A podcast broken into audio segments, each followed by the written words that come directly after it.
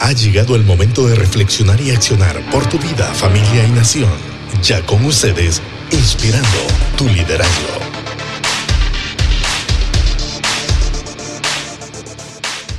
Eh, para comenzar te planteo esto. Eh, quiero introducirme de esta manera. Eh, y quiero que me des tu pensamiento al respecto. Creo que ya todos nos hemos dado cuenta de que hay un sentimiento de hartazgo, le llamaría yo, de cansancio con todo esto que estamos viviendo. Eh, también hemos visto las noticias, ¿verdad?, en los medios, en las redes sociales, de muchos fallecimientos de compatriotas nuestros, doctores y enfermeras muy queridos, ¿verdad? Gente de los medios de comunicación, familiares, amigos, eh, que están sufriendo esta pandemia del COVID-19 y también por otras complicaciones, otros tipos de enfermedades, ¿verdad? El estrés está jugando mucho a la vuelta, ¿verdad? También. Eh, y agregado a todo esto está el factor económico. Estamos abrumados por el factor económico. ¿Qué vendrá en el futuro? ¿Qué nos deparará a los microempresarios, a los grandes empresarios, a la familia en general? Así que, ¿qué, qué piensas tú al respecto de todo esto, Marcia? Bueno, mira, nuestra nación pues ya tenía una crisis educativa, tenía una, una crisis económica, financiera, había mucho desempleo, sigue habiendo mucho desempleo, hay crisis personales, hay crisis de identidad en los jóvenes, eh, hay crisis en los matrimonios, crisis familiares y se le suma una crisis más que es la crisis de salud, la pandemia. Y muchos eh, están agobiados, están desgastados emocionalmente, agotados mentalmente. Las personas están descansando físicamente, pero no están descansando mentalmente, porque estamos sobreestimulados, como tú lo decías, de mm. muchas noticias, eh, estamos siendo dirigidos, nuestra mente está siendo controlada por el miedo, está siendo guiada, ¿verdad?, por las noticias eh, aún el pueblo de Cristo tiene más expectativa de lo que va a decir la última hora, de lo que va a decir Sinajer, de lo que van a decir los medios de comunicación, que la expectativa que tiene la palabra de Dios. Nosotros tenemos un ejemplo en Noé que vivió también algo de confinamiento, estuvo más de 100, 100 días, 100, 100 y 17 días sin ver la luz y el sol, ¿verdad? Tenemos condiciones eh, muy duras que se ha sometido el ser humano a la esclavitud, por ejemplo, que hubo en, aquello, en aquellos años donde el pueblo judío eh, fue eliminado a través de las concentraciones de los campos nazis y de hecho de ahí nace eh, una de las tercera escuela de la psicología que es la logoterapia, el sentido de la vida. Y a través de ese estudio se observó que las personas que tenían una razón de vivir sobrevivían, tenían esperanza, disfrutaban de eh, una pieza musical, disfrutaban de la caída eh, de la tarde, disfrutaban de una puesta de sol, porque el ser humano, su espíritu es libre, ¿ves? Su mente puede estar deprimida, pueden estar tristes, agobiados, pero su espíritu es libre, que ese es el poder de decisión el poder de, poder sentirme bien ante las circunstancias o el poder de destruirlas. Todo dolor en el ser humano tiene dos procesos, el proceso de cambio o el proceso de destrucción. Y como hondureños debemos de decidir y tomar esto como un proceso de cambio. Tenemos mucho dolor, pero el sufrimiento es muy diferente al dolor y necesitamos soltar el sufrimiento, necesitamos soltar el sufrimiento y poder dirigir nuestra mirada a Dios. Las cosas que nosotros no podemos controlar, Raúl, como la situación económica del país, la falta de emprendimiento, la falta de empleo, la crisis en la salud, la, la falta de, poder eh, tener los recursos eh, de salud para que la gente pueda acudir. Eh, todo eso genera una ansiedad y un estrés. Pero también nosotros tenemos los recursos internos porque el Señor nos ha capacitado neurológicamente para poder hacer frente a este tipo de situaciones y crisis. Y tenemos un ejemplo en Noé, tenemos un ejemplo en el apóstol Pablo que naufragó tres veces, tenemos ejemplos en las escrituras que a nosotros nos dan una luz de qué podemos hacer nosotros en tiempos de crisis. Y tal vez lo más difícil, Raúl, es ver el luto en el corazón de Honduras. Y el ser humano no sabe qué hacer cuando hay dolor, pero el dolor es parte natural de la vida. Yo que pasé por un proceso de duelo eh, cuando mi padre, ¿verdad?, partió eh, de esta tierra puedo entender que no solo basta seis meses de adaptación como brinda la psicología, necesitamos un proceso completo, un año completo, la primera Navidad, el primer cumpleaños, la primera boda. Y generalmente las personas lo que hacen es entretener el dolor, entretenerlo comiendo, poniéndose en Netflix, mm. eh, haciendo un clavo, saca otro clavo, pero menos desgastando el dolor en la presencia de Dios menos expresando nuestras emociones. Las emociones a veces son líquidas y necesitamos llorar, necesitamos descargarnos en la presencia del Señor. Y una de las cosas que vemos en el Antiguo Testamento es que David se fortalecía en Jehová. Y esto es lo que nosotros tenemos que hacer. Y como iglesia, Raúl, tenemos la oportunidad que tanto hemos esperado para poder llevar esa, ese bálsamo de restauración a las almas que están siendo enlutadas, a las personas, a las familias que están en una crisis económica, en una crisis de salud, poder llevar la solución porque es el Evangelio de, Dios. Y, Marcia, antes de que empieces a desarrollar la temática como es, recuerden que estamos hablando de las emociones y yo espero que podamos tener preguntas, ¿verdad? Interesantes en esta plática y al final vamos a estar mencionando los comentarios y las preguntitas que tengan. Eh, también eh, advertimos cualquier suceso que pase es porque está lloviendo, está tronando, ¿verdad? Así que este sector norte del país está siendo bendecido con lluvia, ¿verdad, Rica? Así que si hay algún suceso tecnológico ahí imprevisto, ¿verdad? Sepan que está lloviendo y tronando, pero es bendición del Señor, así que hay que recibirlo. Marcia, aquí tengo una, una preguntita más en este sentido. Entonces hay que tener cuidado con las rutinas, hay que tener cuidado los hábitos que estamos ahorita sustituyendo, como tú dijiste. O sea, estamos comiendo más o comiendo menos algunos, eh, dejando de hacer ejercicio, solo viendo televisión todo el día, Netflix, las películas, viendo el celular todo el día, eh, y estamos dejando los hábitos buenos que teníamos, uh por otros, a veces muy negativos eh, y cuidado con esas rutinas. Y como tú lo mencionabas bien, los que conocemos del Señor también, entonces debemos ayudarnos en este sentido y juntos encontrar un camino y ayudar a los más débiles. ¿Qué, piensas al respecto antes de que ya empieces a desarrollar tu temática, Marcia? Definitivamente, eh, como seres humanos, eh, Raúl, Dios nos hizo sociales, ¿verdad? La naturaleza humana es social. Eh, alguien puede decir, me siento agotada, cansada, quiero paz. Me voy a ir una semana a la montaña, me voy a ir y voy a poner una casa en el centro del océano. Y se siente bien una semana, un mes, pero después de un tiempo le damos cepo. No puede estar aislado porque nuestra naturaleza humana es social, seres sociables y necesitamos compartir unos con otros. Entonces, eh, una de las cosas que es muy gratificante para el espíritu es esa coinonía, es poder encontrarte y decirte, eh, Raúl, estoy orando por ti, estoy orando por los jóvenes, me alegra saludarte, me alegra verte, porque esa unidad mantiene viva esa fe, esa unidad te brinda esperanza, te brinda consuelo, es una fortaleza. De hecho, por eso las terapias grupales han funcionado tanto, porque puedo ver que otra persona con la misma dificultad que yo vivo la superó puedo ver como otra persona está viviendo algo muy grave y las cosas que yo estoy viviendo de repente no significan nada y estoy sintiéndome atribulada. Entonces, la, la manera de mantenernos en unidad, en coinonía, no simplemente es eh, para, para rendir una alabanza al Señor, sino que también es una bendición para nosotros.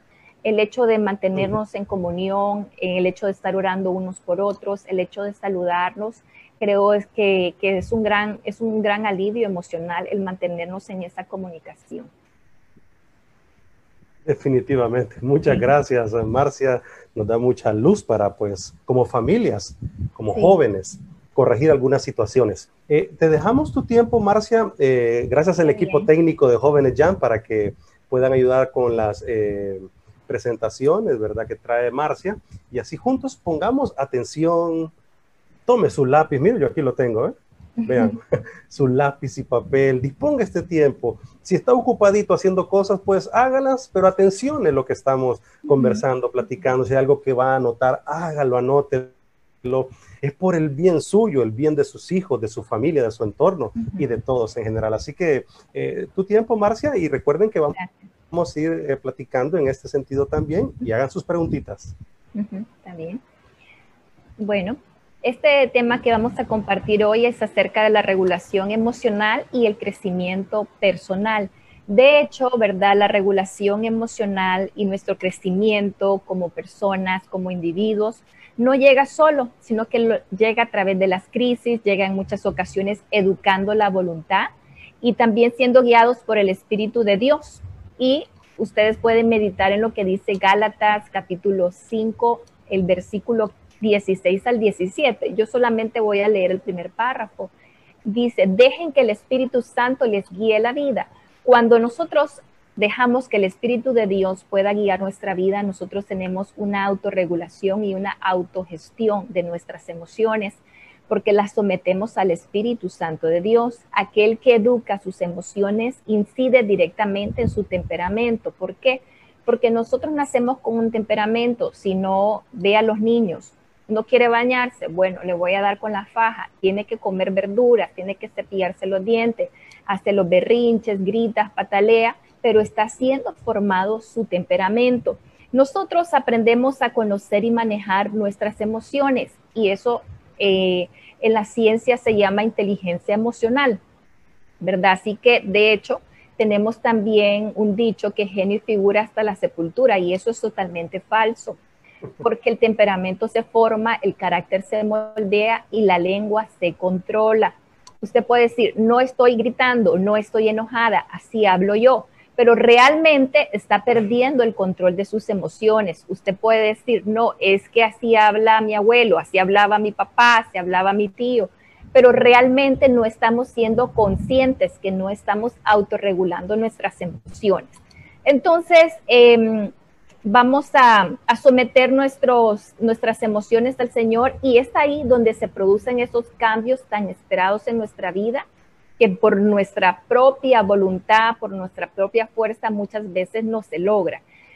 Em, tenemos aquí esta diapositiva que dice nuestras emociones igual que nuestra mente y nuestros cuerpos están influenciados en gran medida por la caída de la humanidad en el pecado y vemos que la palabra del Señor a nosotros nos enseña a morir a la carne, eh, a someter nuestras emociones al Espíritu y dejar que el Espíritu guíe nuestra vida. Pero generalmente son las emociones las que nos dirigen a nosotros y después de actuar de manera impulsiva, venimos y meditamos en lo que hicimos, pedimos perdón, pero no, no razonamos y no somos conscientes de nuestra inteligencia emocional.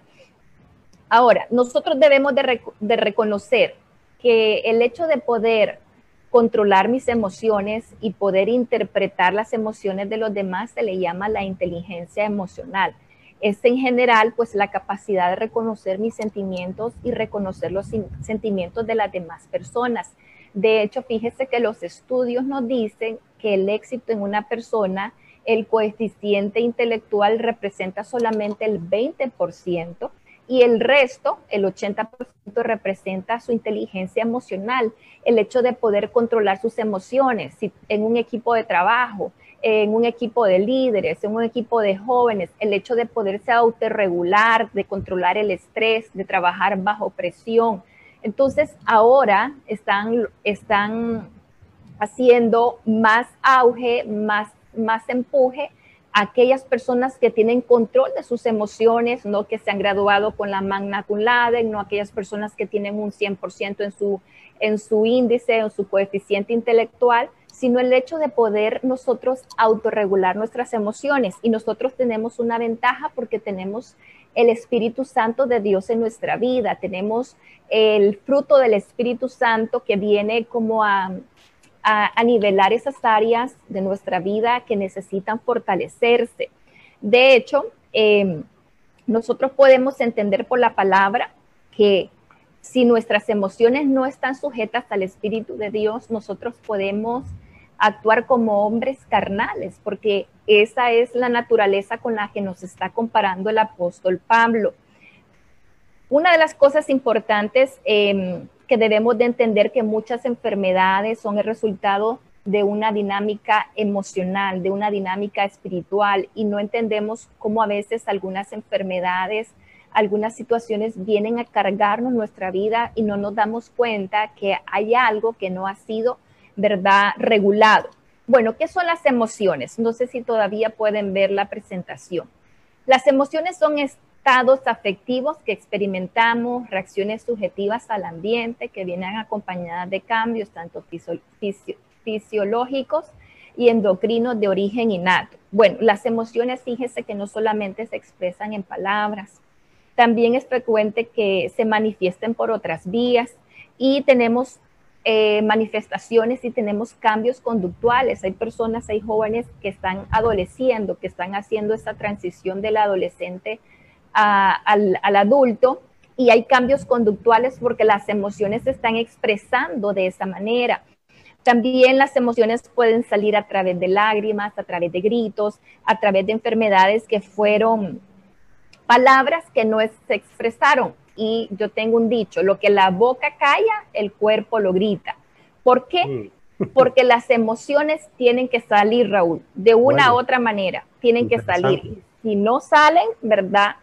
Muchas veces esas, esas palabras que no salieron, esos gritos que no dimos, salen a través de una cortadura, porque el dolor tiene que salir.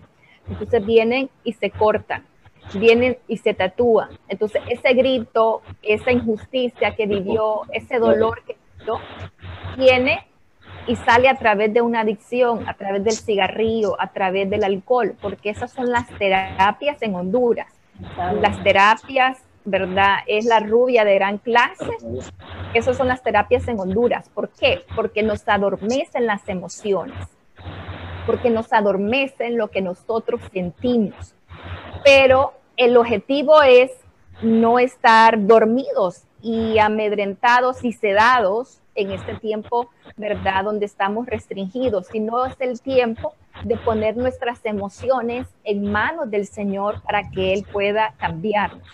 Una de las cosas interesantes es que nosotros ¿verdad? Recordamos aquellas cosas que están relacionadas con nuestros sentimientos.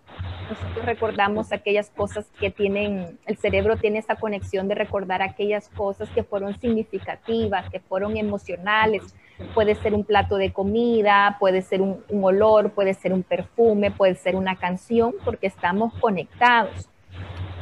Así que es importante que usted pueda analizarse si usted está reconociendo sus propios sentimientos, si es capaz de reconocer los sentimientos en las demás personas, si tiene empatía, si usted controla sus sentimientos, controla sus impulsos, puede autorregularse, autogestionarse, posee una autoestima sana, es una persona positiva, usted encuentra un equilibrio entre lo que exige y la tolerancia, usted tiene un equilibrio eh, para superar las dificultades y las crisis, entonces usted es una persona que tiene una inteligencia emocional alta.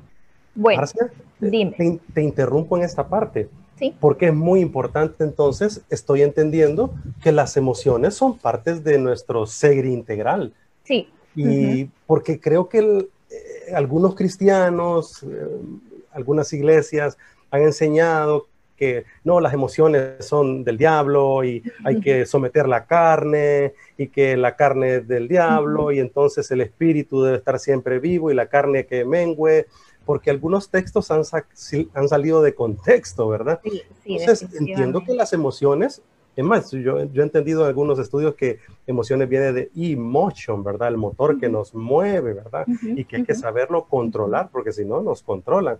Entonces, eh, es cierto entonces de que las emociones son parte de nosotros y hay que saberlas controlar, ¿verdad? Sí, vamos a, tocar ese punto, ¿verdad? Que habla el apóstol Pablo, que lo menciona la iglesia de Tesalónica en el capítulo 5, que somos seres integrales, ¿verdad? Alma, cuerpo y espíritu. Y de hecho, ¿verdad? En nuestra alma está compuesta por la voluntad, el razonamiento y las emociones. Entonces, nuestra alma es la que va a ser juzgada. Entendamos esto El cuerpo vuelve al polvo porque del polvo fue tomado. El espíritu vuelve a Dios porque Dios dio la vida. Y el alma es la que va a ser juzgada y va a estar delante del trono de Dios. Recordemos que en el alma está la voluntad, el razonamiento, ¿verdad? Y las emociones. Entonces, yo no voy a decir, yo, yo no lo recuerdo que lo hice, pero ahí está el razonamiento. O yo no voy a poder excusarme diciendo porque mi papá me maltrató, porque mi tío hizo esto, porque me abusaron. No. También en el alma está la voluntad, el poder interno de decidir. Este poder que Dios nos ha dado, ese libre albedrío, que nosotros tenemos esa facultad de elegir nuestra actitud y nuestro estado de ánimo ante las situaciones adversas. De hecho, ¿verdad? El apóstol Pablo nos exhorta a gozarnos en medio de las tribulaciones y nos llama a someter nuestras emociones al Señor, porque nosotros no podemos ser llevados, ¿verdad? Eh, por los vientos, sino que nosotros tenemos que tener la dirección en el Señor y a eso nos llama a poner la mirada en las cosas espirituales y no las cosas que perecen. Pero para eso necesitamos el fruto del Espíritu Santo de Dios en nuestra vida. Lo que pasa, Raúl, que cuando hay confusión interna, la comunicación se vuelve un reto. Yo no puedo expresarme porque yo me aíslo de mis sentimientos y me cuesta poner en palabras lo que yo siento, me cuesta poner en palabras lo que yo pienso. Entonces, como yo no tengo esa conciencia del impacto que producen mis palabras, yo estoy hiriendo a otras personas. Yo estoy lastimando a mis hijos, yo estoy lastimando a mis padres. ¿Por qué? Porque no tengo ese control, no puedo saber el impacto que producen las palabras en las demás personas. Por eso es muy importante lograr esa autorregulación y tener la conciencia de las cosas en que nosotros estamos fallando. Mira, una de las cosas importantes cuando yo hago la pregunta ¿quién es? ¿Quién soy? Debemos llegar a este punto. Primero, a conocerme. Después, a comprenderme. Una vez que, yo me comprendo, me acepto. Mm. Y si me acepto, me supero.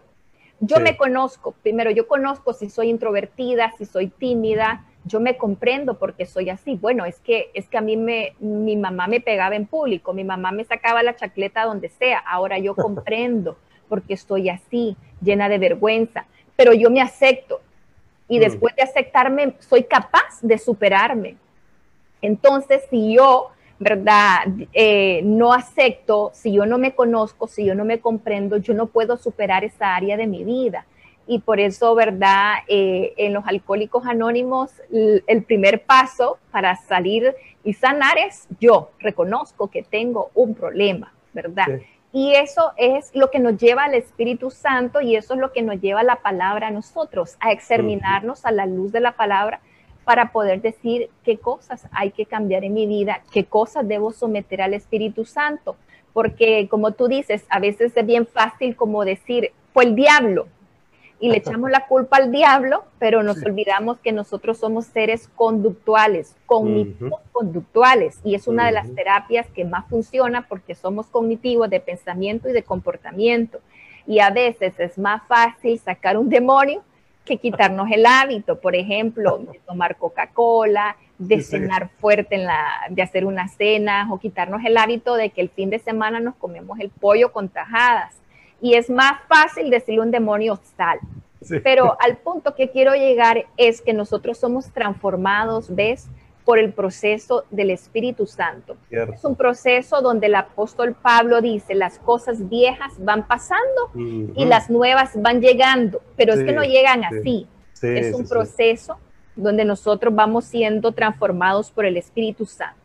Ok, ¿cuáles son las emociones? No sé si las podemos ver en pantalla, si no yo las leo acá. Sí, ahí están. Ok, tenemos el miedo. Bueno, el miedo, fíjate que em, nos sirve a nosotros para la protección. Si yo no tengo miedo, posiblemente yo voy a cruzar la calle sin importar venga o no venga un carro y el miedo está para preservar la vida humana. Pero cuando ese miedo pasa un límite, se vuelve pánico y es, ya no es saludable, ya es un trastorno. Entonces, el miedo está para preservarnos, pero debemos tener un límite De hecho, la comunidad médica nos ha dicho, no entren en pánico porque el miedo debilita el sistema inmunológico, baja la defensa del organismo y hace que la persona se estrese, se enferme, se llene de pánico. El miedo Dios lo dejó para la sobrevivencia, porque si yo siento miedo de algo, de un animal, yo voy a huir y voy a preservar mi vida. Pero el mm. enemigo distorsiona el miedo y lo convierte en pánico, lo convierte en ansiedad y lo convierte en estrés. Ahora está la sorpresa, que es otra de las emociones, asco o aversión que eh, sirve para prevenir que alguien se envenene, que, coma algo dañado, algo que le pueda producir una enfermedad. Está la ira, que nos sirve la ira para, para el proceso de las injusticias. Si yo veo que alguien ¿verdad? Está siendo maltratado, viene una ira que permite, ¿verdad? Que haya justicia, que haya equidad. Ahora, Santiago dice que en la ira del hombre no obra la justicia de Dios. Entonces, nosotros debemos, dice la palabra, airarnos, pero no pecar, que nuestro enojo no, no se ponga hasta el sol. Eso significa que nosotros debemos someter esta emoción al Espíritu Santo. No es que dice que no nos podemos enojar, no podemos estar airados, sí, nos podemos enojar, pero no permitir que el diablo utilice esta emoción para destruirnos, para destruir las cosas, para destruir a los demás. Porque en algunas ocasiones, ¿verdad? Los jóvenes, si, si están molestos, agarran las cosas, las tiran, dan patadas, y si está el perro, el perro se va también y le dan de patadas porque no han sabido autorregular la ira. La ira está para que no hayan injusticias, pero no está para destruirnos. También eh, otra de las emociones, la alegría y la tristeza. Es interesante que mm, la estructura emocional de la mujer es muy diferente a la del hombre y por eso las mujeres son más propensas a sufrir trastornos en el estado de ánimo, porque nuestra estructura emocional es totalmente diferente la del hombre porque nosotros venimos ya de carne, venimos de la carne, no venimos del polvo. Y por eso la mujer tiene, tiene la, forma de expresar y de manifestar sus emociones de, de una manera eh, tan diferente como a lo de los hombres, porque nosotros si vemos un par de zapatos que nos gustan, nosotros vamos a decir, ay, qué lindos, pero un hombre puede decirte, sí, está bien, tan bonitos, pero eso es parte también de lo que Dios ha puesto en cada uno de nosotros y tenemos eh, esa habilidad también, esos recursos internos que el Señor ha puesto. Ahora, otra de las preguntas em, en este diálogo es, ¿cómo se manifiestan las emociones en nuestro cuerpo? Bueno, tenemos respuestas biológicas, tenemos respuestas involuntarias, tenemos, em, por ejemplo, tales como expresiones faciales, acciones y gestos, distancia entre las personas, comunicación no verbal. Estas son manifestaciones de nuestras emociones de manera fisiológica y tenemos también manifestaciones involuntarias como temblor, sonrojarse, sudoración, respiración agitada, dilatación eh, pupilar y aumento de ritmo cardíaco. Bueno, una de las cosas que debemos de aprender en este tema, cómo las emociones impactan nuestro cuerpo, es que debemos de saber que las emociones evitadas a largo tiempo traen una serie de problemas como ser enfermedades, enfermedades que generan somatizaciones y debilitan el sistema inmunológico, tales como dolores de cabeza, como migraña, como asma, dolores de estómago, dolores de espalda, insomnio. Muchas personas tal vez se sienten, ¿verdad?, con dolor en la espalda, les duele el cuello, les duele el estómago. ¿Por qué? Porque se está manifestando tal vez una emoción, tal vez temor, tal vez ira, una frustración que está siendo somatizada. Porque recuerden que nosotros somos seres tripartitos, alma, cuerpo y espíritu, y siempre a una emoción le precede una respuesta biológica y también una respuesta espiritual, porque somos seres espirituales. Entonces, estas emociones evitadas a largo tiempo también producen ansiedad, producen fricciones en nuestras relaciones, eh, posiblemente em, si las emociones no son bien manejadas en la familia, hay gritos, hay contienda, la comunicación se interfiere porque no tengo, no tengo esta habilidad para comunicar lo que quiero, porque estoy siendo manejada por una emoción. Y entonces la manera de comunicarme es a gritos, es a patadas, es a golpes, porque esa es la reacción, ¿verdad?, que hay en la emoción. Entonces debemos entender que la, ah, nosotros debemos entender esto, lo que habla el apóstol Pablo. Eh, no sé si ustedes han escuchado la conexión mente-cuerpo, ¿verdad? Esto así lo llama la ciencia. La conexión del mente y cuerpo, pero el apóstol Pablo en primera de Tesalonicenses capítulo 5, el versículo 23, dice, y el mismo Dios de paz os santifique por completo y todo vuestro ser, espíritu, alma y cuerpo sea guardado irreprensible para la venida de nuestro Señor Jesucristo. Bueno, mire, a lo que la psicología, ¿verdad? Eh, llama el inconsciente colectivo, realmente ese es el espíritu del hombre, alma, cuerpo y espíritu. Tenemos eh, que la psicología, ¿verdad?, tiene al alma compartida en dos, lo que es el, el inconsciente colectivo y la conciencia. Pero el inconsciente es ese hombre espiritual y la conciencia es ese razonamiento, es esa voluntad. Y todo tiene un impacto tanto a nivel espiritual y emocional. Una de las cosas que yo menciono y les hago a veces, ¿verdad?, recalcar es que podemos tener pecados espirituales la falta de perdón es un pecado espiritual porque vamos contra la voluntad de Dios. Tenemos a veces eh, pecados en nuestra alma, guardando resentimiento, odio, amargura, venganza.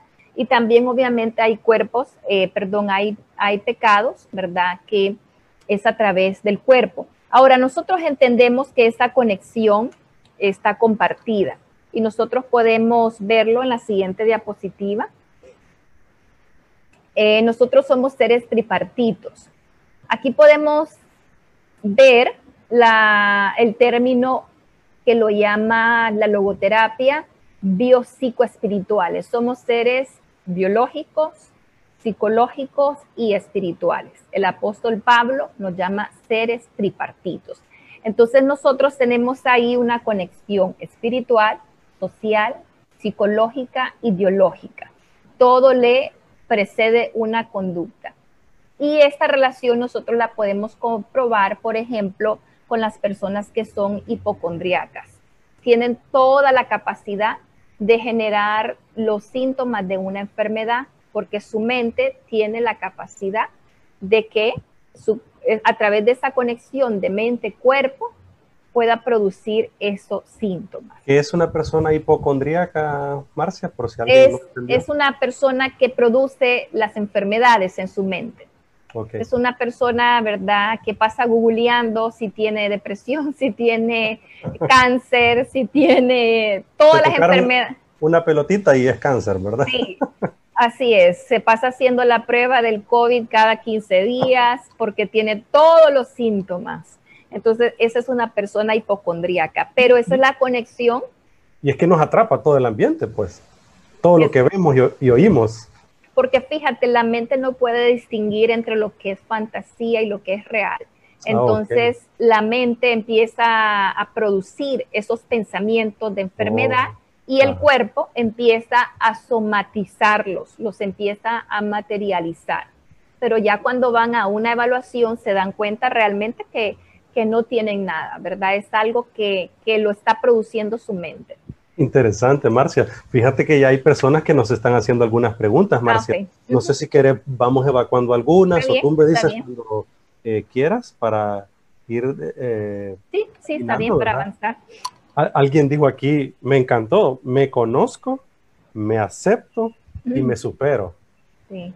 Sí, lo anoté aquí también, ¿verdad? Gloria a Dios. Interesante. Alguien pregunta aquí, eh, ¿qué problema puede pasar en las emociones cuando una persona es tímida y es callada? Uy, bueno, eh, esto creo que lo, mencioné cuando las, las emociones se reprimen, eh, llegan en, algún momento a somatizarse, llegan a salir a través de dolores, eh, llegan a salir a través de conductas adictivas, a través de la ansiedad. Realmente lo que está diseñado para salir tiene que salir del cuerpo.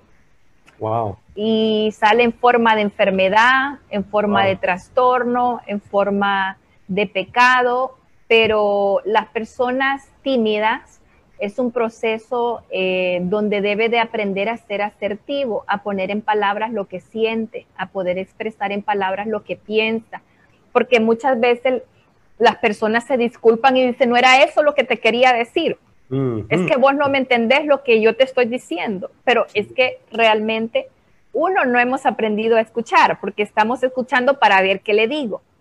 Y o si no estoy escuchando para hacer, para juzgar al otro, pero menos para comprenderlo. Entonces, eh, si no somos la asertividad, se aprende. Lo que yo siento se aprende. Y a esta persona el consejo que yo le puedo dar es que vaya escribiendo lo que siente, ¿verdad? Que vaya, vaya, eh, vaya experimentando poner sus pensamientos en papel y que los lea para que ver si era eso realmente lo que siente, lo que quiere expresar. La, timidez es parte de nuestra personalidad, fíjate. Yo soy una persona tímida, pero cualquiera puede decir, disculpe, pero usted no suelta la guitarra. Pero yo tengo un poco la personalidad de mi padre. Mi mamá no, mi mamá es así, y mi mamá anda con un pito en la asociación de pastores, y hola pastor, ¿y cómo está? Yo no soy así. Yo soy más, más para adentro, ¿verdad? más introvertida. Más recatada, dicen allá en el pueblo. puede ser pero mi mamá es el alma de la fiesta y hace ah, falta gente así, te voy a decir, ¿verdad? Entonces es un equilibrio, los polos opuestos se atraen.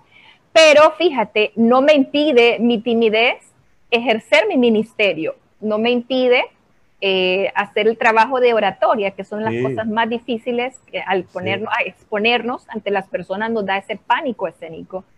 Pero se puede moldear la personalidad, Estamos hablando de temperamento, carácter y personalidad. No es que vas a perder la esencia de quien sos, pero sí podés superarte siendo la misma persona. Dios respeta la estructura emocional de cada persona. Eso es también muy importante. Una más para que continúes. Eh, eh, gracias a todos por la, la conexión, ¿verdad? La sintonía. Tenemos a mucha gente también felicitándote, saludándote, Marcia, y hay algunas preguntitas que están caminando aquí y voy a irlas tomando, ¿verdad? Ok, está bien. Aquí viene una persona eh, hablando del ámbito laboral. Ok. las empresas se están retomando, caminando ya hacia un proceso de, apertura inteligente, se le llama todo esto, ¿verdad? Así que ya hay pequeñas empresas, grandes empresas, eh, emprendedores eh, pues ya echándole ganas, como dicen. Y alguien pregunta aquí, ¿cómo podemos mejorar el ambiente laboral? La gente anda triste, preocupada, ansiosa y su ritmo de trabajo no es igual. Definitivamente. Nosotros eh, no es que, como se creía en los estudios eh, o lo que nos decían los libros de administración antes, de recursos humanos, deje los problemas en la puerta y entre a trabajar. Ahora ya no es así. Hemos visto que las empresas se deterioran, los edificios se deterioran, los vehículos se deprecian, pero el ser humano tiene la capacidad de crecer, tiene la capacidad de evolucionar. Entonces, mira, nosotros estamos sobreestimulados, o sea, no puedes llegar al trabajo hablando más de lo mismo.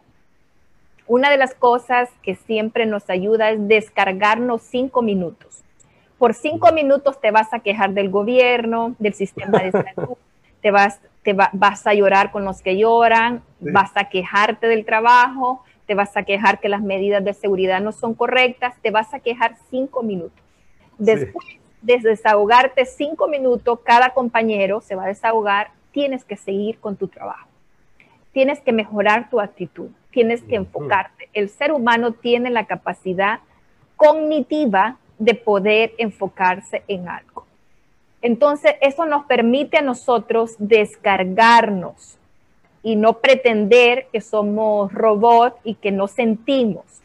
nos permite desahogarnos. Entonces tomen un cafecito en la mañana que lleguen, quéjense cinco minutos, por la tarde vuélvanse a, reunir, respiren profundamente y empiecen a contar anécdotas de la casa, divertidas. Hmm. Empiecen a compartir cosas que les provocaron algún gozo. No debemos de preocuparnos si lloramos, si reímos, no empecemos a decirle a la compañera, no llores, ponete bonita, que no se te eche de ver, seguí con la vida. A tu pariente le gustaría que estuviera feliz. No haga eso. Déjela que llore. Y si no tiene nada que decir, abrácela. Es lo que le permite las, la distancia, lo que le permite una palabra. Estoy contigo, te entiendo. Listo. Eso es lo que necesitamos. Necesitamos que alguien nos diga, es difícil lo que estás pasando, pero lo vas a lograr pero no es decirle, ya no llores si está con el Señor. Eso no se puede hacer, ¿verdad? Porque nosotros los seres humanos estamos diseñados para esa, esa cercanía y ese apego. Entonces es bien difícil dentro del equipo de trabajo, vamos a encontrar a alguien que perdió un tío, una prima, un vecino, alguien, y necesitamos brindar un bálsamo, ¿verdad? Y sacar el dolor. Luego de quejarnos, trabajar y luego el café de la tarde contar cosas bonitas que nos ayuden a, levantar las defensas. Y yo creo que hasta podría aplicar a nuestra familia, al diario vivir en casa. Estamos eh, metidos en la casa. Alguien preguntó por aquí, vamos a ver si lo, agregamos a esto para que luego continúe, Marcia. Sí, está eh, bien. Ah, sí, sí, eh, pega bien con esta. ¿Cómo podemos controlar las emociones con este encierro? se ha perdido y hemos perdido un ser querido. ¿Cómo ayudarnos en este sentido? ¿Cómo controlar las emociones en medio de esta enfermedad? Y pega un poquito con lo que estamos hablando, ¿verdad? Sí, sí. Mira, ahí ya estamos tocando el tema del luto, ¿verdad? Estamos tocando el tema del duelo. Mira, una de las cosas que nosotros aprendemos del pueblo judío es que cuando ellos estaban de duelo, rasgaban sus vestiduras y se ponían ceniza. ¿Qué quiere mm. decir? No pretender que estoy bien. Mm. Tienes el derecho a sentirte mal. Tienes el derecho a no bañarte, a no querer comer, a llorar, a perder las llaves, a olvidar el celular. Tienes el derecho de estar en cenizas. Pero tienes que desgastar el dolor y tienes que soltar el sufrimiento, porque una cosa es el dolor y una cosa es el sufrimiento. Yo pasé por esa experiencia, ¿verdad? Y como te digo, tenemos que permitirnos estar mal. Pero después de un tiempo considerable, la psicología brinda seis meses para adaptarnos a los cambios. En esta cuarentena algunas personas se adaptaron más rápidos que otras. Eso depende de los recursos internos, de la relación que tiene con el Señor, de la familia, de su trabajo, de muchos factores. Pero el mayor factor es tu voluntad, tu actitud, el estado de tu corazón. Sí. El hijo pródigo dijo, me levantaré e iré a la casa de mi padre. Esto quiere decir que aun cuando la persona ha tocado fondo, donde no hay psicólogo, donde no hay psiquiatra, donde no hay médico especialista, lo que te va a sacar de esta condición es tu voluntad. Es ese espíritu determinado que, que va a decir, voy a vivir, voy a enfrentar la vida, voy a vencer los retos de cada día. Esa determinación realmente nos lleva a vencer los obstáculos de la vida. Y esta determinación viene con la unción del Espíritu Santo que te capacita para vencer el luto, para vencer el duelo. Y es ahí donde vamos a la palabra del profeta Isaías que dice, yo voy a cambiar tu duelo y tu ceniza por óleo y danza. y hmm. cualquiera puede decir, pero ¿cómo me está diciendo eso si me siento mal?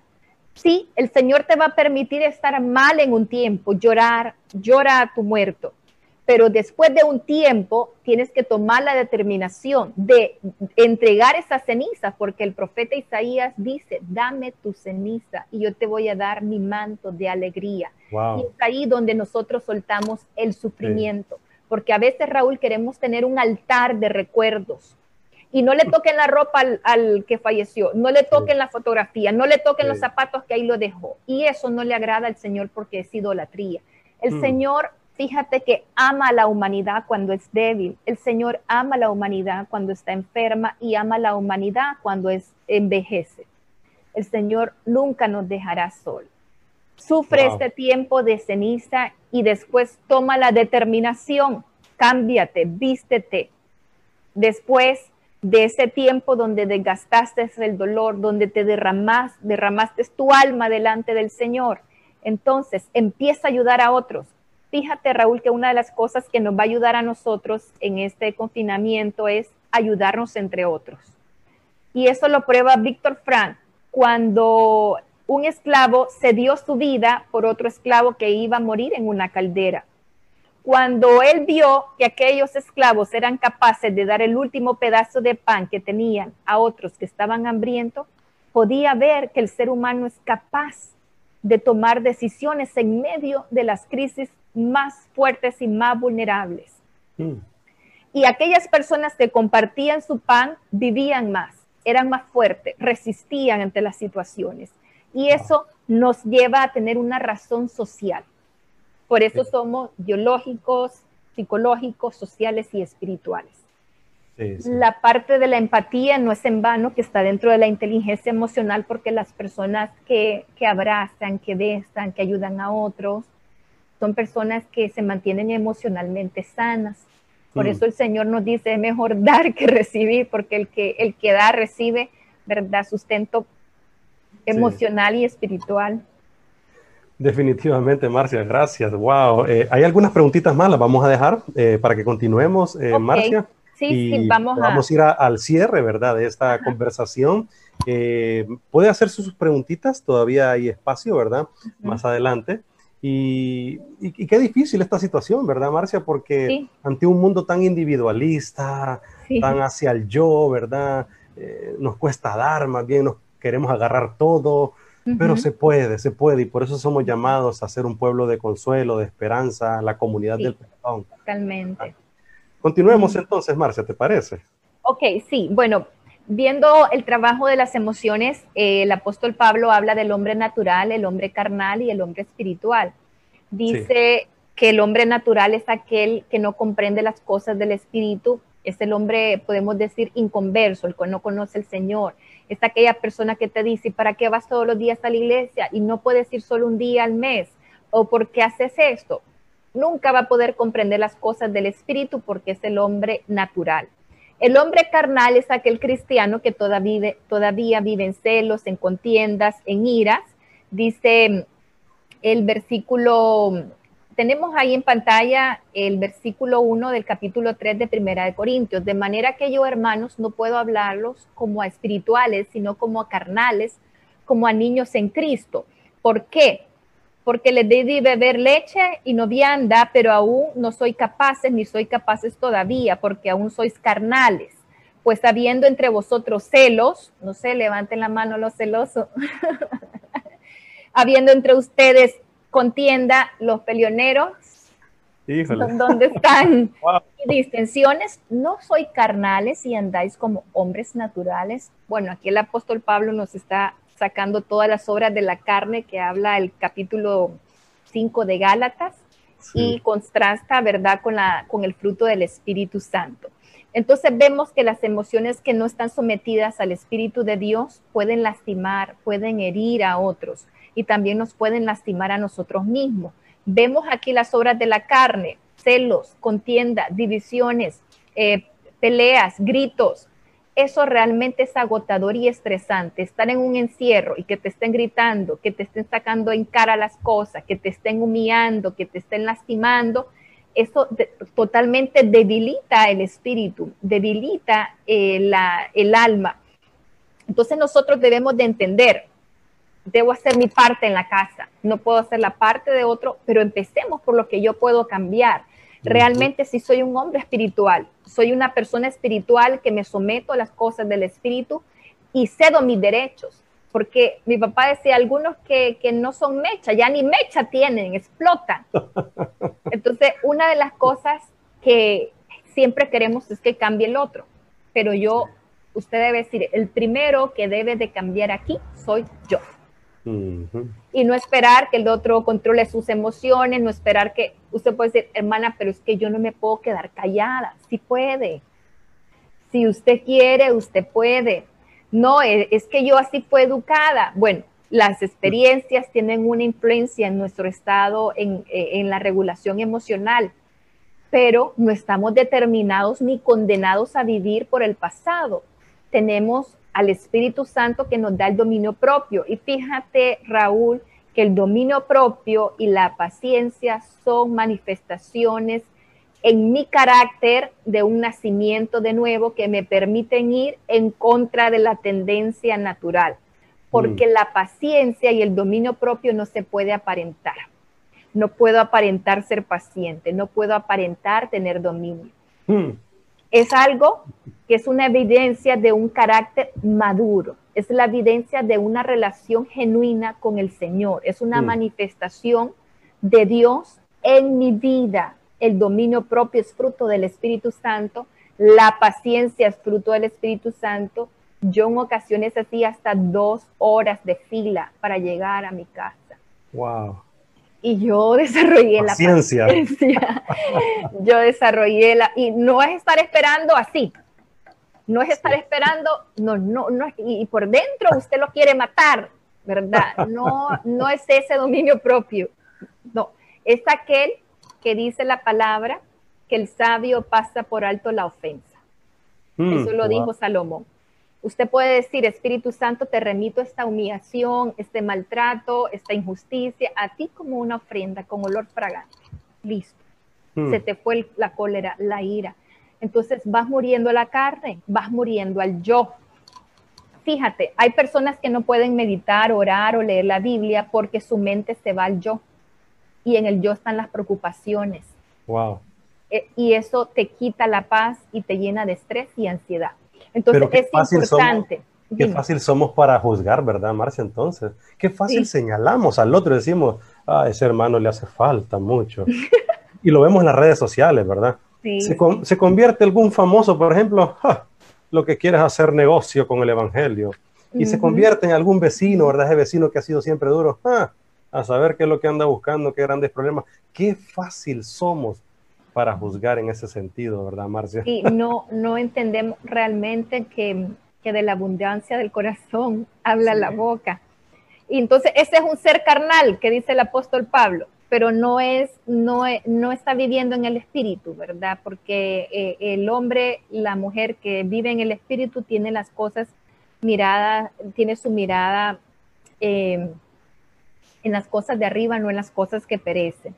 Bueno, las cosas, eh, la, perdón, la razón por la que nos cuesta cambiar en muchas ocasiones es que venimos arrastrando los viejos patrones heredados de nuestros padres, hmm. los cuales hemos ido aprendiendo, imitando la manera en que se resuelven los conflictos en la casa, los usamos los recursos de la vieja naturaleza, ¿cuáles son? Chancletazo, grita, grito, golpes, patadas, estrellar el celular, pegarle al perro, no sé, la, vieja naturaleza hemos venido imitando. Ahora, si su papá cuando se enojaba lo que hacía era estrellar los platos en la pared, usted posiblemente va a ir aprendiendo esas cosas. La manera en que nosotros experimentamos las emociones. Y, es bien importante, ¿verdad? Eh, y esa es la parte ya eh, del manejo de las emociones en la, en la familia. Ahora, Vamos a la siguiente diapositiva, creo que es la estabilidad. De la estabilidad sentimental se da la estabilidad espiritual. Y esto mm. se los pongo a los jóvenes aquí porque muchos de los jóvenes, Raúl, que destruyen, ¿verdad? O no destruyen, digamos que, mm, que frenan la, su ministerio o que hacen el proceso más largo, esa es la mm. palabra. Wow, Generalmente es porque están, em, es por decisiones basadas en sus emociones. La mayoría de los jóvenes eh, realmente a veces no tienen ese grado de madurez para razonar, para profundizar, para meditar, para pensar en las consecuencias. Y una de las cosas que impacta la vida espiritual es la estabilidad sentimental. Y no entendemos a veces qué es estar enamorado, qué es, qué es amar realmente, cuál es el manejo de las emociones, cuál es el manejo de los sentimientos. Pero es bonito hablar con una persona madura, una persona que razona, aquellos jóvenes que han salido de la superficialidad, que son profundos, que tienen esa madurez, que son, que tienen esa habilidad para poder pensar antes de actuar, que tienen esa facultad. Eso es algo extraordinario, ¿verdad? Cuando tú has sacado tiempo en el Señor, cuando te dedicas, ¿verdad?, a morir a la carne, a buscar al Señor y, has puesto realmente eh, en el altar del Señor tuyo y tus emociones. En la siguiente diapositiva tenemos la reflexión de esta primera parte. ¿Eres esclavo de tus emociones? Entonces, no nos contestes a nosotros. Esa pregunta debes contestártela tú. Fíjate que Dios siempre, siempre usa personas muertas al yo, porque el ego es el yo, el yo, el yo, pero cuando nosotros hemos muerto a nosotros mismos y no somos personas almáticas que nos dejamos eh, llevar porque aquella persona dijo de mí, porque hay celos, porque el otro ministerio, porque la otra dijo, porque yo no tengo, porque el otro tiene, el Señor no nos puede, no nos puede usar porque no hemos sometido nuestras emociones a su voluntad. Nosotros debemos de recordar como líderes que siempre imprimimos nuestros sentimientos y nuestras emociones en los demás. Nosotros imprimimos nuestro estado interno en los demás. Por eso una persona herida lo que hace es herir a otras. Una persona sana lo que hace es sanar a otra. Una persona que se, se ha impulsado, impulsa a los demás, porque como líderes imprimimos nuestro estado emocional.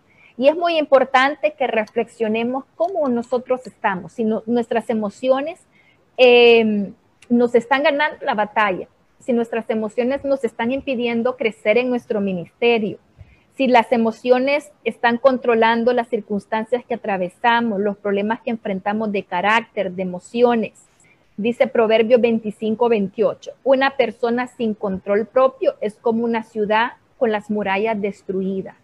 Debes de tener control propio ante las noticias, ante las circunstancias, ante, ante las provocaciones de los demás. Y eso nos lleva al siguiente punto, los estados del alma y los estados de la mente. Hay una diferencia entre el estado del alma y los estados de la mente. Los estados del alma tú los puedes superar dentro de seis meses, tres meses, pero si no aprendemos a superar los problemas de la mente, estarán con nosotros el resto de nuestra vida. Vamos a caminar con ellos el resto de nuestra vida. Por ejemplo, la depresión, la, ansiedad y el estrés no son estados del alma, son estados de la mente. El problema es que algunas personas han confundido los estados del alma con los estados de la mente. Yo le doy un ejemplo. Cuando a una persona le dicen, no sos vos, soy yo, es dame tiempo, no puedo ser tu novio, ya me va entendiendo por dónde voy, ¿verdad? Cuando le dicen chao, fuera, cuando lo mandan a la banca, bueno, usted se puede sentir triste tres, tres meses, cinco meses, aunque estos hipotes, Raúl, a la semana ya han superado ya. tienen el reemplazo, pero, pero no sabemos si están sanos realmente porque quieren, tapar, ¿verdad? Un clavo con otro clavo y realmente lo que hacen son nudos mentales y nudos emocionales. ¿Qué clase de amor dieron también, verdad? También. Entonces, por ejemplo, un estado del alma es ese. Esa persona se va a reponer, se va, se va a reanimar. Ahora, los estados del alma, fíjate que inclusive se pueden sanar con un retiro, con una administración, porque es el resentimiento, el dolor, la baja autoestima, la venganza, sentimientos de odio. Esos son los estados del alma. Pero los estados de la mente son diferentes. La depresión, la ansiedad son estados de la mente y hay diferentes tipos de mente. La palabra de Dios nos dice que debemos renovar, ¿verdad? Nuestro espíritu renovar el espíritu de vuestra mente. Está en Efesios 4:23. Y tenemos tres tipos de mente. Usted puede ir analizando eh, cuál es usted, con cuál se identifica. Bueno, nosotros hemos nacido del agua y del espíritu, ¿ok? Pero nuestra mente está con los recursos de la vieja naturaleza. Necesitamos renovarlos a través de la palabra de Dios dejar los recursos antiguos, dejar la chancleta, dejar la faja, dejar la vara, dejar los gritos y aprender a través de la palabra cuáles son los recursos. Romanos 12, 2 dice, no imiten las conductas ni las costumbres de este mundo, más bien dejen que Dios les transforme en personas nuevas al cambiarles la manera de pensar. Ok, La mente vagabunda o errante es aquel tipo de mente, Raúl, que divaga en las preocupaciones del yo, que está en cuerpo presente, pero su mente está en fantasías, está en el yo, está divagando.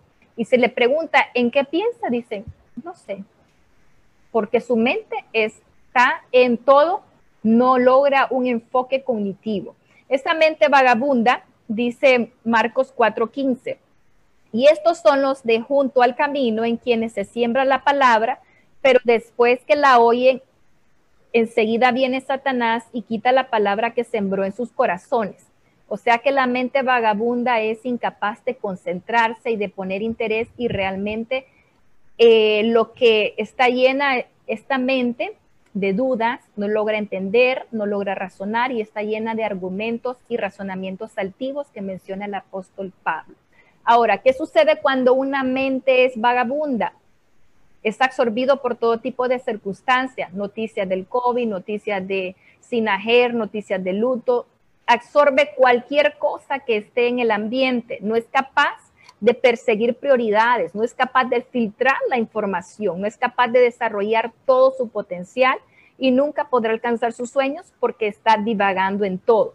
Ahora, ¿cuál es la mente pasiva? Bueno, es aquella mente débil, como dice ahí, que no resiste los estímulos, no resiste el sufrimiento, no se resiste ante los diferentes estímulos, no hay un filtro. Aquellas cosas llegan, le ministran, si ve una noticia de algo, ya se llena de temor, de pánico. La mente pasiva se somete a los estímulos externos sin resistir. Y la palabra de Dios nos dice, resiste al enemigo y él huirá de nosotros. Mm, y resistir es una acción en oposición, significa que tú tienes que reprender ese pensamiento, no tienes que rendirte a esos impulsos, a esos sentimientos, porque rendirse te va a llevar tu mente cautiva a ese pensamiento, a ese estímulo de temor y generalmente los estímulos ahorita son negativos, que abren una puerta a la preocupación y abren una puerta al temor. Y también está la mente proactiva, va delante de las circunstancias. En términos futbolísticos, es aquella que juega con balón adelantado. adelantado. así es. Me completaste la frase. Bueno, entonces esta es la que tiene eh, su mirada en las cosas espirituales son guiados por la sabiduría divina, no se dejan llevar por las emociones y no dejan entrar a su mente cualquier pensamiento, idea o razonamiento. Tiene esa facultad de decidir y controlar lo que va a meditar y lo que va a razonar. Y esta palabra, ¿verdad? Eh, puede tener un efecto todo estímulo tiene un efecto, lo que vemos, lo que oímos. Y la, cuáles son las puertas a nuestra mente. Anote ahí porque esa no está en la diapositiva. Mis oídos. Romanos 10, 17. Los oídos condicionan mi forma de pensar. Dice, así que la fe es por el oír y el oír la palabra de Dios. Lo opuesto de la fe, iglesia, es el temor, no es la duda no es la inseguridad. Lo opuesto de la fe es el temor. Si tus ojos, si tus oídos están viendo, perdón, están oyendo, cada noticia, cada situación difícil te va a ministrar tu mente. Otra mm. puerta es mis ojos. Lo que veo condiciona mi forma de pensar. Eso lo usted lo puede leer en Mateo 6, 22 al 23 donde dice que la lámpara del cuerpo es el ojo, así que si tu ojo es bueno, todo tu cuerpo será bueno. Entonces tenemos que cuidar lo que oímos, lo que, lo que vemos y lo que hablamos. Estas son las tres puertas de la mente. También lo que hablo condiciona mi forma de pensar y mis sentimientos. Entonces, quedamos claro, usted pues identifica qué tipo de mente tiene. En la siguiente diapositiva vamos a hablar de lo que es las crisis, porque en la crisis nosotros vamos a tener dos tipos de pensamiento. Un pensamiento racional, que quiere decir que está dentro de la razón, y el pensamiento irracional. ¿Cuál es el pensamiento irracional? Bueno, aquí en Honduras todos vamos a morir. Voy a perder empleo. Toda mi familia va a desaparecer. Se va a perder Honduras. Esas son ideas irracionales. Generalmente las ideas irracionales nacen del temor, pero no tienen un fundamento, no están basados en la razón. Pero, Pensamientos que se dan mucho en las redes sociales hoy en día, Marcia. Pensamientos que andan cerquita todo el día de nosotros. Sí, por eso es necesario cuidar nuestros ojos, lo que oímos y lo que hablamos, porque nosotros también podemos confesar nuestro futuro, ¿verdad? Sabemos que el universo se formó en base a la palabra, lo que Dios dijo, hágase la luz, hágase. También nosotros tenemos como hijos de Dios declarar palabras de bendición en Honduras, tener cuidado de lo que oímos, de lo que vemos. Es importante compartir en nuestras redes sociales noticias que animen, estar compartiendo lo bueno, estar, Balance. estar cambiando, correcto. Que las personas cuando entren a tu perfil digan, wow, e, ese pensamiento me alivió, me hizo el día, eh, pude dormir en paz, porque estamos sobreestimulados y nosotros necesitamos hacer ese balance que tú mencionas. Por eso mucha gente en crisis, entonces, crisis emocional, ¿verdad? Psicológica, porque permiten, dejan entrar todos estos pensamientos. es cierto, existe una realidad, hay una realidad eh, social, política, en nuestras mismas familias, en nuestra persona misma. Hay realidades, pero si abonamos a esa realidad situaciones como pensamientos irracionales, wow, entonces vamos camino. Mira, yo digo, como hijos de Dios, nosotros tenemos que estar en las noticias claves, punto, noticias claves.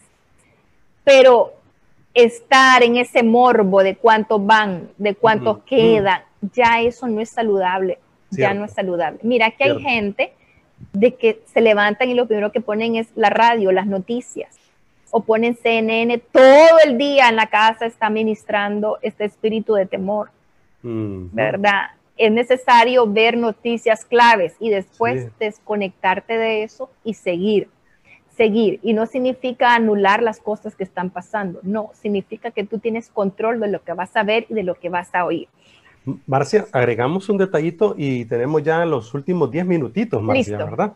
Para que vayamos hacia el camino final de esta interesante plática. ¡Wow!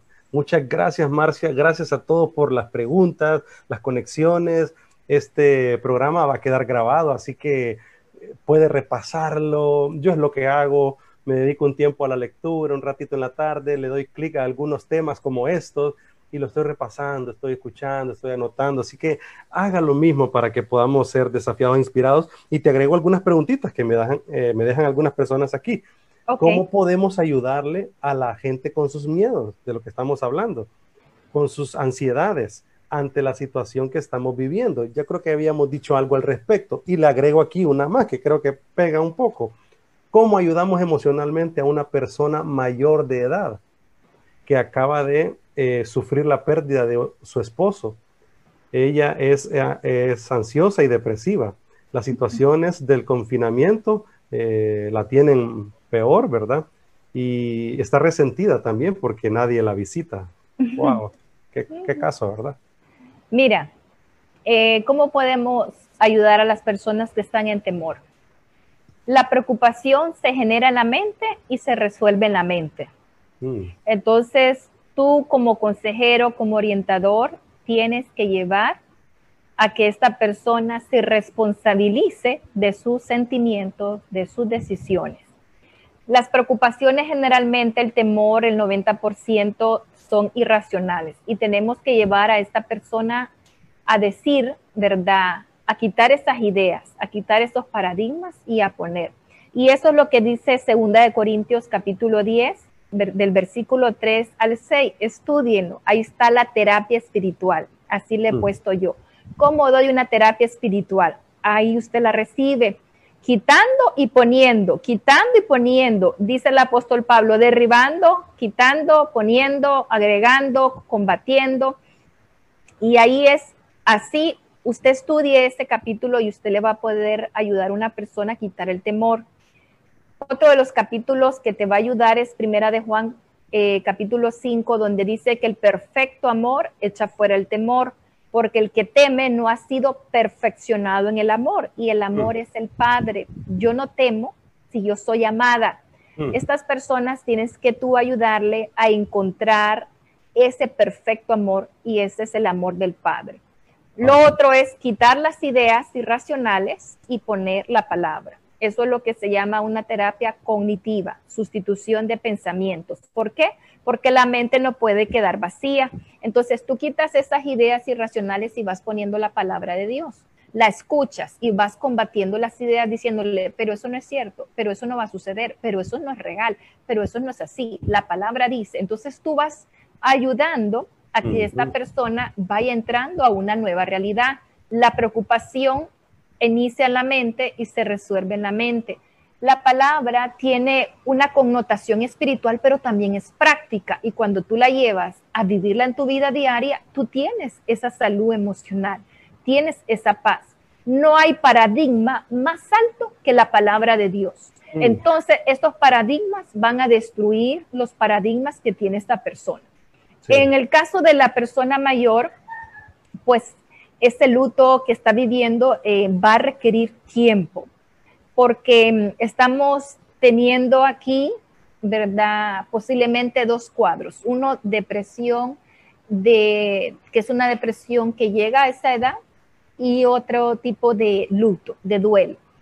El hecho de, de la convivencia social, como les mencionaba, que se encuentre resentida porque no encuentra apoyo con otras personas, lo que podemos hacer con alguien así, Raúl, es escribirle cartas. La mm. vieja escuela no es de textos, hacerle cartas. Escribí cartas y se las llevas todos los días. Poner los amigos, los vecinos que le escriban cartas, que le mm. pongan fotografías, que les mande post-it con versículos de la Biblia, con chocolates, que se haga sentir que alguien está pensando en ella. Eso es muy mm. saludable. Wow tienen que llevarla ah, de la mano en ese proceso de sanidad, ¿verdad? Es un proceso de duelo que ellos está viviendo y ocuparía otro tema, ¿verdad? Otra hora para hablar lo que es el duelo en el ser humano, pero siempre, ¿verdad? Hay que desgastar el dolor con lágrimas, llevándole su sopita de pollo, llevándole sus cartas, mandándole texto, grabándole oraciones, haciéndonos Em, sentir cerca. Si la persona ya es temerosa, obviamente el encierro, el estrés y el pánico vienen y desestabilizan a esa persona. Pero mira, lo maravilloso de esto es que cuando ya una persona toca fondo, lo que queda es subir, lo que queda es ir para arriba.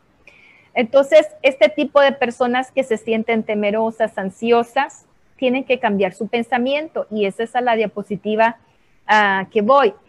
La ansiedad y el temor se produce por tu tipo de pensamiento. Entonces tienes que desaprender a pensar. Y mira, Raúl, desaprender a pensar es más difícil que aprender algo nuevo. Entonces, esta persona que tiene ansiedad, que tiene estrés, que tiene depresión, que tiene temor, tiene que aprender a pensar. Tiene que aprender a pensar con la terapia que te dije en Corintios 10.3. A poner su mirada y dice que nosotros no combatimos como los hombres naturales, sino en el espíritu. Entonces tiene que haber una sustitución de, la, de, pensamiento y la palabra dice que de ella misma que es vida, que es espíritu y vida, y eso es lo que ocupa esta anciana, y no solo ella, todos. La palabra dice de sí misma que es martillo y nosotros, el apóstol Pablo dice que tenemos paradigma, tenemos estructuras mentales, nosotros tenemos patrones conductuales, tenemos ideaciones colectivas. Los hondureños tienen un patrón de pensamiento colectivo que dice aquí en Honduras no se puede vivir. Tenemos patrones heredados de pensamiento donde, donde nos dice los ricos están contados. Y venimos heredando pensamientos y patrones conductuales porque somos seres cognitivos conductuales. Entonces, la ansiedad y el estrés se genera ante lo que yo no puedo controlar yo puedo controlar tal vez algunas cosas, pero no puedo controlar la pandemia y eso me genera estrés. Pero ¿por qué una persona se llena de ansiedad, Raúl? Porque está viendo su futuro de manera desesperanzadora, se está viendo muerta, se está viendo en peligro. La ansiedad es algo que está para la sobrevivencia, porque si hay un león en este cuarto, ese estrés y esa ansiedad va a hacer que esa sangre vaya a los pies y yo salga corriendo. Pero si no hay ningún león, el león está en mi mente, mi cuerpo se va a mantener alerta. Y esto es el trabajo de la glándula del hipotálamo, mantenerme alerta. Pero esta glándula también controla el sueño, porque si estás ante un peligro no te vas a dormir. Entonces, por eso se produce el insomnio, porque la glándula del hipotálamo está detectando un peligro y te mantiene alerta, te mantiene despierto. Por eso se produce el insomnio. Y tú dices, ¿por qué no me puedo dormir? Porque, porque tu cuerpo te quiere decir, hay peligro, levántate. Pero tú estás en tu cama, estás acostado, estás bien protegido, estás con candado, estás con los tres candados, como dice la canción. La canción, literal. Pero tenés temor. ¿Por qué? Porque el león está en tu mente. Sí. Entonces, tenés que cambiar tu manera de pensar y eso se necesita dominio propio, autorregulación y autogestión de mis emociones y de mis pensamientos. Pero eso tienes el paracleto, tienes la ayuda del Espíritu Santo. Marcia, ¿te parece si concluimos con cómo influenciar eh, las emociones en la familia, verdad? La siguiente. Ok, vamos con eso. Algunos me están diciendo ya aquí, Marcia, wow, deberían de hacer una segunda parte, por favor, o sea. Sí, sí. Ya hay gente, ¿verdad? Diciéndonos de una segunda parte.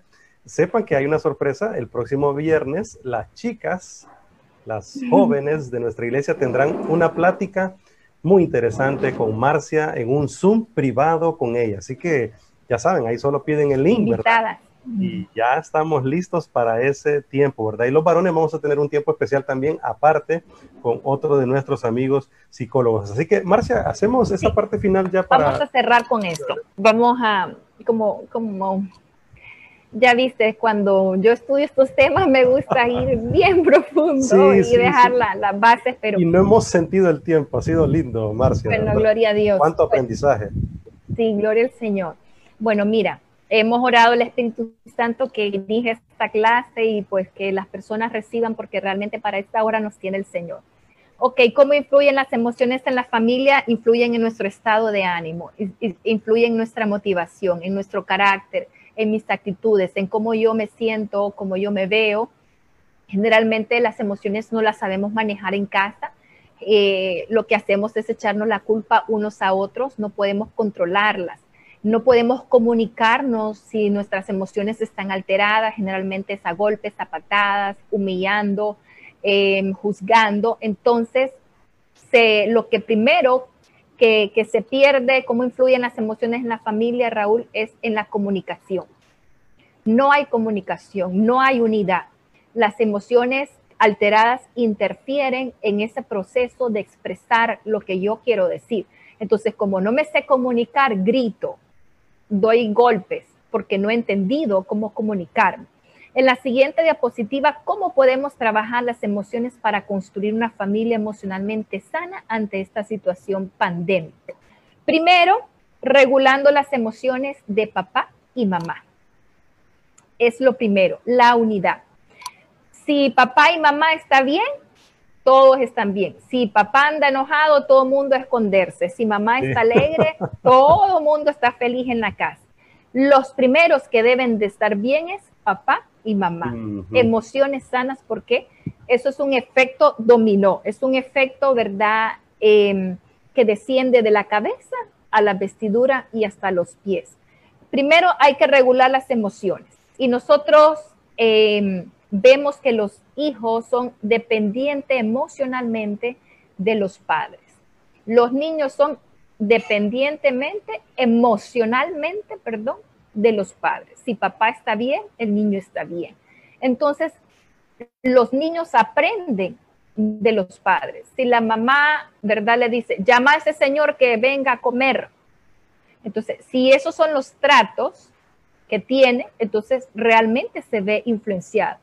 Vemos la, historia maravillosa de, Lucas cuando, cuando María y José van a buscar a Jesús, al niño que se había perdido. Y vemos que lo fueron a buscar juntos, ¿verdad? Ellos se mantuvieron juntos en esta crisis. Quiero leer aquí lo que dice Lucas, capítulo, capítulo 2 está en el versículo 41, pero quiero leer este versículo. Tres días después por fin lo encontraron en el templo sentado entre los maestros religiosos. Todo lo que oían quedaban asombrados de su entendimiento y sus respuestas. Sus padres no sabían qué pensar. Hijo, ¿por qué nos has hecho esto? le dijo su madre. Tu padre y yo hemos estado desesperados buscándote por todas partes. Tu padre y yo. Vemos que no estaba la mamá por un lado, el papá por el otro. Y una de las cosas que nos ayuda es la unidad. ¿Qué hace la familia en las crisis? La mamá sale corriendo por un lado, el papá sale pitando otro pito. Y dice la palabra de Dios, andarán dos juntos caminando si no están de acuerdo. Entonces, en la crisis deben la familia estar unidas, deben estar unidas, debe haber una unidad. Y nosotros podemos entender que en esa unidad hay bendición, en el acuerdo hay bendición. Dice el Salmo 133 que, que la unción del Señor desciende primero a la cabeza de Aarón, a las barbas y luego a las vestiduras porque es un efecto dominó. Entonces, en las crisis debe haber unidad. También encontramos la historia de Noé, que Noé, ¿verdad? Tuvo que ser un hombre de Dios y dice que era recto ante los ojos de Dios y llevó a toda su familia y fue un gran líder. Necesitamos en estas familias hondureñas líderes, sacerdotes que estén unidos. Fíjate, Raúl, que en esta arca estaban, estaba Noé, su esposa, sus hijos y sus nueras. Eso quiere decir que habían suegras y nueras en esa barca y a veces en la familia ni la suegra ni en pintura. Y vemos que la, cómo sería la convivencia ahí de suegras y nueras. ¿Cómo sería la convivencia del esposo con la esposa? Porque 24/7, 24/7 por cuarentena. 117 días sin ver el sol y las estrellas. En confinamiento. sí. Si no es pudo, hermano, se ah. puede. Sí, sí, sí, claro. Con la suegra, imagínense. Con la suegra, o sea, usted puede decir, usted está en su casa y si tuviera su suegra, y si está su suegra, podemos ver que Dios estaba en el arca, definitivamente. Definitivamente. Aparte de eso, tenían que trabajar, ya te está riendo, aparte de eso, tenían que trabajar con esos montón de animales.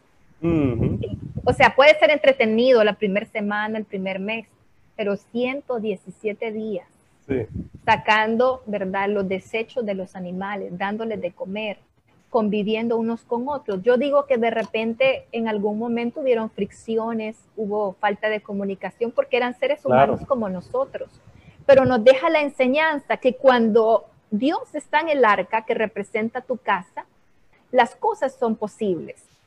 Hay unidad, hay bendición, la comida aumenta, estás comiendo bien, pero eso es cuando tú eres un hombre, una mujer de Dios, un líder de hogar, que llevas la salvación a tu casa, porque la salvación no está en la iglesia, empezó en el arca, empezó en la casa, porque a los hijos de Noé le decían, ahí viene el, el, hijo del loco, a las nueras le decían, vos sos familia de este loco que está haciendo un arca donde nunca ha llovido en la tierra. Vemos que Noé tuvo que haber sido un gran líder que dirigió a su casa para que pudieran obedecer y pudieran entrar y para que hubiera esa armonía y esa unidad. Y eh, en general, ¿verdad? La respuesta a esto es los líderes de hogar, mamá y papá. Así pueden eh, trabajar las emociones en medio de esta pandemia. Si tú estás bien, mamá y papá, los hijos van a estar bien. Noé logró la salvación de su casa. Cuando no entró al arca, él llegó a otro nivel. Y ese es el objetivo, fíjate, de los problemas, Raúl, llevarnos a otro nivel. Mm. Porque los problemas y las preocupaciones no se resuelven en el mismo nivel de pensamiento, se resuelven en uno superior.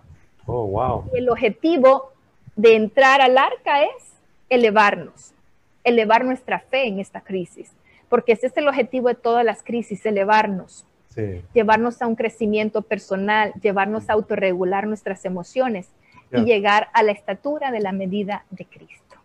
Definitivamente, Marcia. Muchas gracias, Marcia. Wow, no sentí esta hora y media de plática, de conversación. Eh, realmente ha sido desafiante, ¿verdad? Así que eh, es la primera de varias, Marcias, así que... Gloria a Dios.